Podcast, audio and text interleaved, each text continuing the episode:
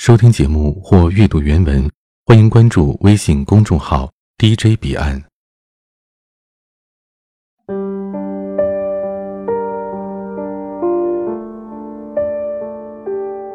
秋雨是我在房交会做兼职时认识的女大学生，面容不算姣好，也不至于影响市容。咧开嘴巴开怀大笑时，一嘴钢牙显得异常好看。秋雨跟我说，她做兼职是为了支持男友考研。男友小波和秋雨算是青梅竹马，从小一起玩到大。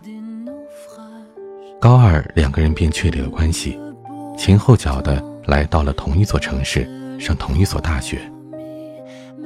小波比秋雨大三岁，早毕业两年。毕业之后，一直泡在考研的洪流里摸爬滚打。秋雨不忍心小波天天吃泡面，不想一直让小波申请交房租时四处借钱的窘态里，便自告奋勇的在学习之余担起了为小波。改善生活的担子。我调侃秋雨说：“她是世界上最幸福的女人。”秋雨捂着嘴巴，前仰后合，笑得不亦乐乎。看着她满脸洋溢着知足感，我也为她感到高兴。房交会一别，一年之后，在万达逛街时偶遇秋雨，她剪短了头发，略显成熟的笑容里夹杂着些许苦涩。紧锁的眉头似乎焦躁的一筹莫展。我们就近找了一家咖啡店坐下。我满心欢喜的问他：“你男朋友考研战况如何？”不料，秋雨送到嘴边的咖啡，慢慢的放回了桌子。秋雨望着窗外说：“去年终于考上了，但我们的爱情，却凝固成了十二个字。”我一脸惊愕的望着秋雨，怎么回事？秋雨说：“我们分手了。我们的爱情，从开始到结束，对我而言，就十二个字：放不下，想不通，看不透，忘不掉。都是我咎由自取，我活该被甩。”秋雨说：“他来到这座城市那天，瓢泼大雨倾盆而下，但他觉得大城市就像电视里演的那样，虽然下着雨，依然让人情不自禁的便会心生爱恋。或许，这就是爱屋及乌吧。”坐在新生接送车里，秋雨依偎在小波的肩头，长舒着一口气说：“啊，小波，我们终于在一起了。”两年的拉锯战，终于落下帷幕了。小波摸摸秋雨的头说：“乖，你来到我的世界，让我变得如沐春风。”秋雨感到了从未有过的满足。当然，十指相扣的也越来越紧。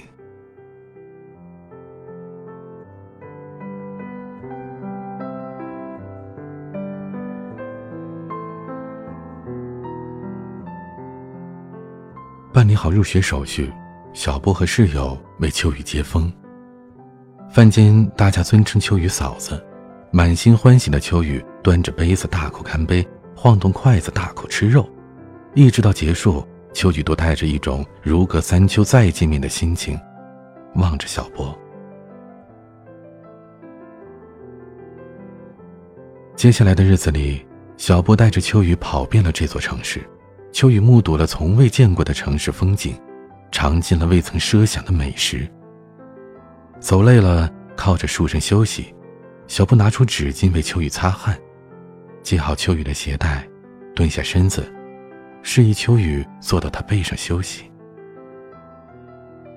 小波无微不至地照顾着秋雨，看到小波对自己的呵护与关爱，秋雨竟有种想为小波生孩子的冲动。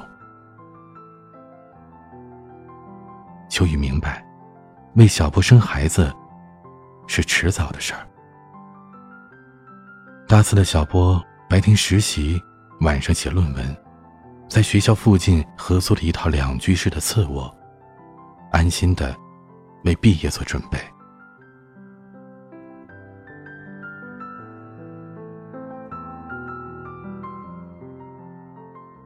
有时候，秋雨想留在出租屋过夜，可每次都拗不过小波，被遣送到宿舍楼下。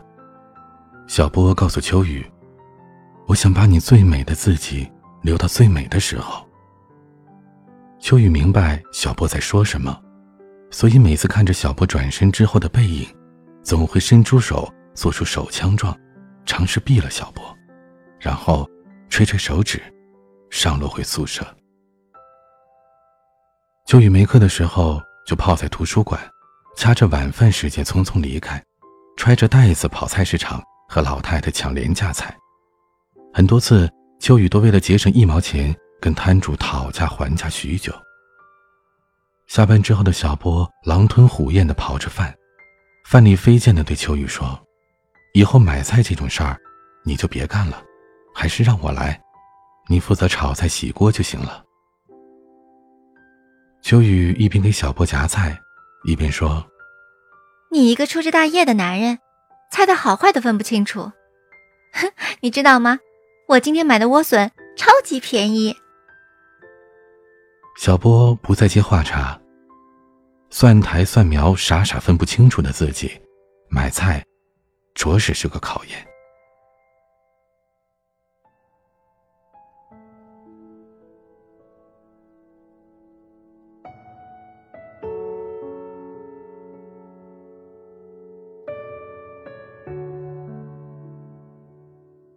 大四的后半期，小波实习结束。一心扑在修改毕业论文上，从修改到定稿这段时间疏忽了秋雨，可秋雨几乎每天大清早起床做的第一件事儿，就是直奔食堂买豆浆油条，给小波送去。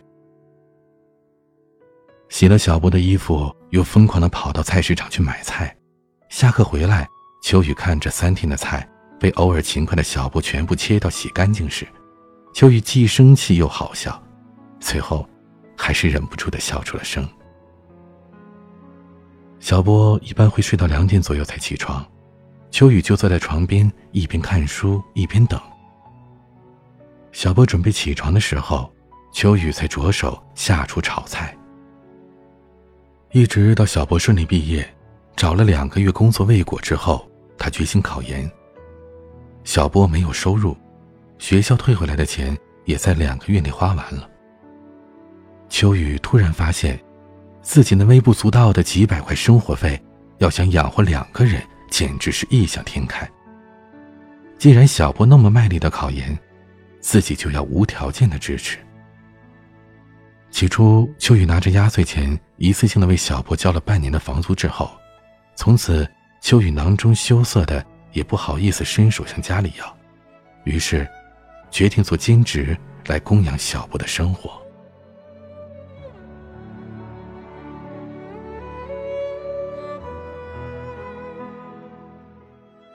第一年，小波考研失利了。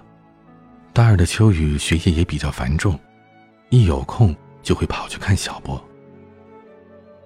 有一次，秋雨推开了烟雾缭绕的门，被呛得不敢进去。秋雨开着门站在客厅，看着小波丢魂似的整日打着游戏。他想过要安慰他，但他知道小波的脾气。你越是安慰他，他就越走极端。显然，小波很会折磨自己，比如抽烟，这可是他过去最反感的事啊。等卧室的烟雾散尽，秋雨默默收拾堆积如山的泡面桶和满地的烟蒂。小波头也不回的对着秋雨说：“这几天没钱了，借我点钱，卖了游戏币还你。”秋雨看着曾经对自己如痴如醉的小波，一夜之间退缩的熟悉又陌生，心里挺不是滋味的，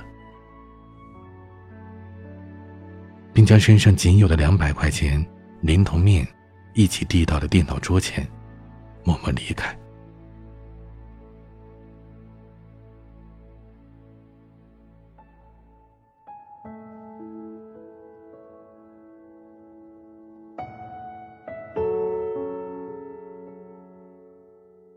秋雨不想小波过得狼狈又颓废，又开始拼命的忙里偷闲的加大金质量。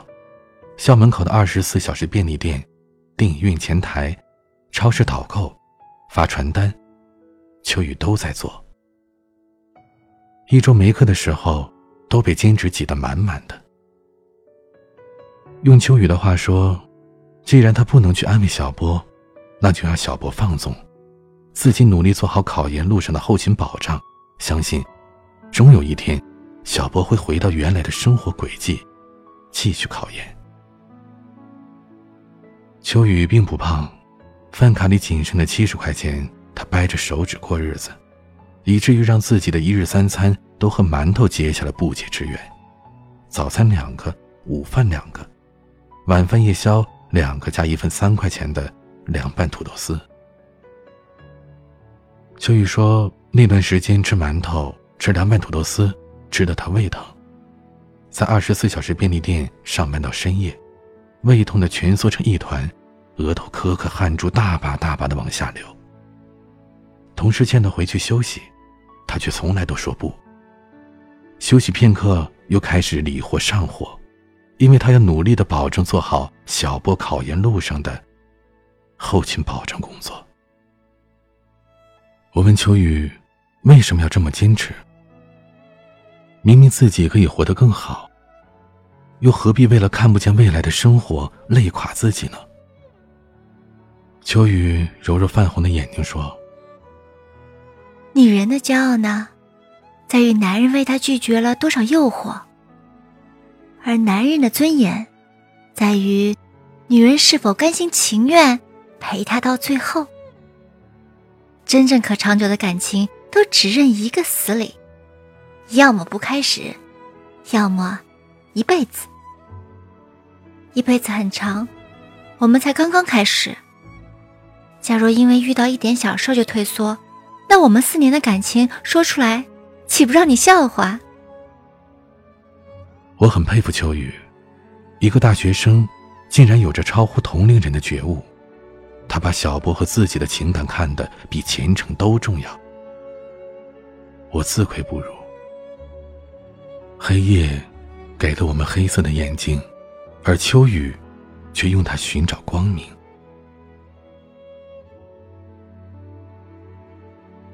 被秋雨养尊处优照顾了半年的小波，冷不丁的回到他老家。归来的小波比之前正常不少，只是脾气依旧很臭。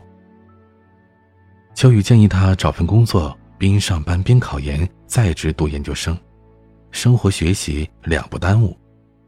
不料还是遭到了小波的顽固拒绝。小波很直接的告诉秋雨，自己的目标就是考研，目前不想把美好的时间花在日复一日机械式的去做一件事上去。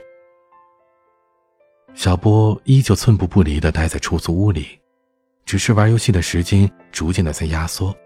取而代之的是花了大量的时间重新拿起书本，重新踏上考研之路。看到眼前这一幕，秋雨嘴角微微上翘，露出了一丝可喜的微笑。做兼职的量也在频繁的请假中与日俱增。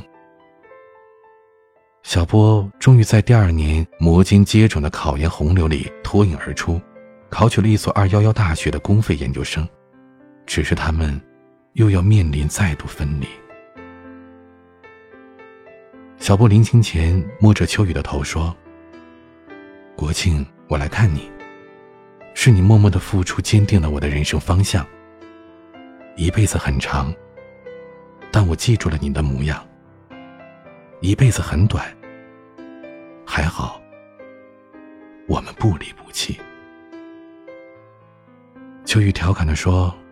没事儿，姑娘，我面容不算姣好，也不至于影响市容。你抵不住诱惑时可以放纵，但只能拿着电话和我放纵。小波白了秋雨一眼，轻轻的在额头上留下了一个印着承诺的吻，转身走进了候车室。初到陌生城市的小波。每天不定时的打电话给秋雨，诉说着自己一天经历的事儿，吃的饭以及某某同学多么有才，而某某同学又多么有钱，上课都开着保时捷。小波这两年一直被秋雨捧着过日子，连自己也没想过会有一天变成这种隔着时间和空间的思念。一时对陌生习惯有点排斥的小波，难免心生厌倦。是秋雨母爱般的关怀，让自己变得生活不能自理。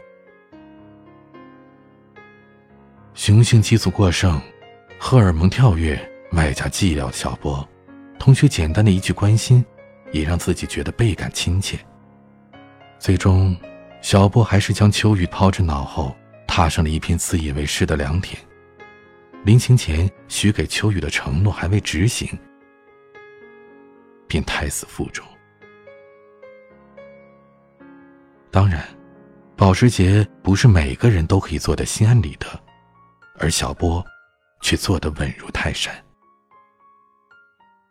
小波开始变着花样的搪塞秋雨。与此同时，思想里一点一点剔除秋雨的计划正在走向成熟。临近国庆的那段日子里，天阴的特别厉害。秋雨问小波几号回来，他好提前订票。小波不耐烦地说：“导师安排的调研课题十一月要结题，而自己现在很忙，很忙，很忙。”不知情的秋雨觉得，小波不来倒也落个清闲，国庆跑去做兼职也挺充实。闲暇之余发信息给小波嘘寒问暖。有时候早上发的消息晚上才回，有时候下午发的消息第二天甚至第三天才回。内容都是，嗯，好的，是的，等等一些不着边际、无关痛痒的敷衍话。秋雨知道小波的 QQ 是对自己隐身可见的，只是最近秋雨点开命名为“唯一”的菜单时，小波的头像赫然处于灰色状态。他明白，小波在忙着做调研结题报告，没时间登 QQ，忙完了会给自己打电话。洗漱完的秋雨没有精神和室友讨论韩国欧巴，也没心情八卦明星的劈腿了。早早的就抱着手机轻轻的睡去，临睡前还不忘嘱托室友，只要电话有动静，立马喊醒他，生怕睡死了错过小波的一条信息，或者一通电话。只是，秋雨每次都在期盼中睡去，又在失望中醒来，这样的情形一直延续到放寒假的前一天。秋雨实在憋不住了，便打开 QQ，准备问小波什么时候回家。不料发出去消息时，对话框显示需要添加对方为好友。秋雨不敢相信自己的眼睛，慌忙中拨打小波的电话，而听筒那边传来的是对方正在通话中。秋雨一遍接一遍的打，依然都是在通话中。秋雨拿着室友的电话打通了，只是一直无人接听。秋雨明白，自己已经躺进了小波的通讯录黑名单里了。奇葩的秋雨笑靥如花的沉思着，既然小波想要给自己一个惊喜，不如自己给小波来个更大的惊喜。随即，秋雨收拾了简单的行李，直奔有小波的城市。因为他想给小波一个不期而遇的惊喜。当秋雨远远望见一手撑伞、一手搂腰的小波和陌生背影时，他这才发现，小波并不是只爱自己。当所有幻想惊喜的征兆都印证了自己被甩的现实时，他并没有哭。他只是唇齿相交，颤抖着掏出手机编辑了一段不痛不痒，但锥心刺骨般的爱情总结，发给了小波。放不下，想不通，看不透，忘不掉，这就是我们的爱情，也是你留给我的悬念。我们所谓的爱情就这样悄无声息的结束了，你甚至连通知我一声的勇气都没有。也对，都是我咎由自取，我活该被甩。好好珍惜眼前人吧。当秋雨按下了发送键的那一刻，已是万念俱灰，不争气的眼泪。还是伴着淅沥的小雨，滑落在脚尖，弹奏着一曲肖邦也无法完成的忧伤。掏出手机的小波，转身看见雨中形单影只的秋雨，走过来慌忙的问道：“你怎么来了？我准备明天回去看你呢。”秋雨质问小波：“是吗？”是准备和他一起去看我吗？小波想解释，却被秋雨打断了。小波，感情从来都不是一个人的事儿。你既然选择离开，就应该拿出男人应有的果断，告诉我，吃着碗里的，瞧着锅里的，算怎么回事？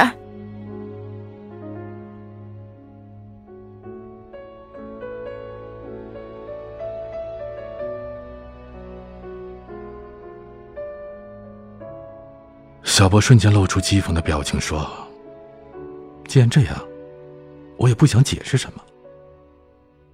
我承认，我以前深深的爱着你，可现实告诉我，物质也是感情上升期不可或缺的重要因素。经济基础决定了感情深度。和你在一起，我得到的仅仅是关怀和无休止的起鸡叫、睡半夜的奋斗。和他在一起，我至少不用担心这些。”唾手可得的物质基础，信手拈来的社会地位，我既然做不到两全其美，我只能择优选择。对不起，不是你不好，只是这社会太现实。也对，都是我咎由自取，我活该被甩。好好的跟你的物质基础和社会地位甜甜蜜蜜过日子吧。祝你们幸福。说完，秋雨转身离开，删了小波的一切联系方式。秋雨含泪笑着拨通了家里的电话，说：“妈，我想你了，明儿就回来陪你过年。”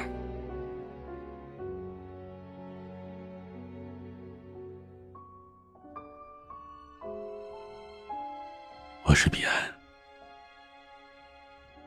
在爱情里，千万别只是一味的付出。我是彼岸。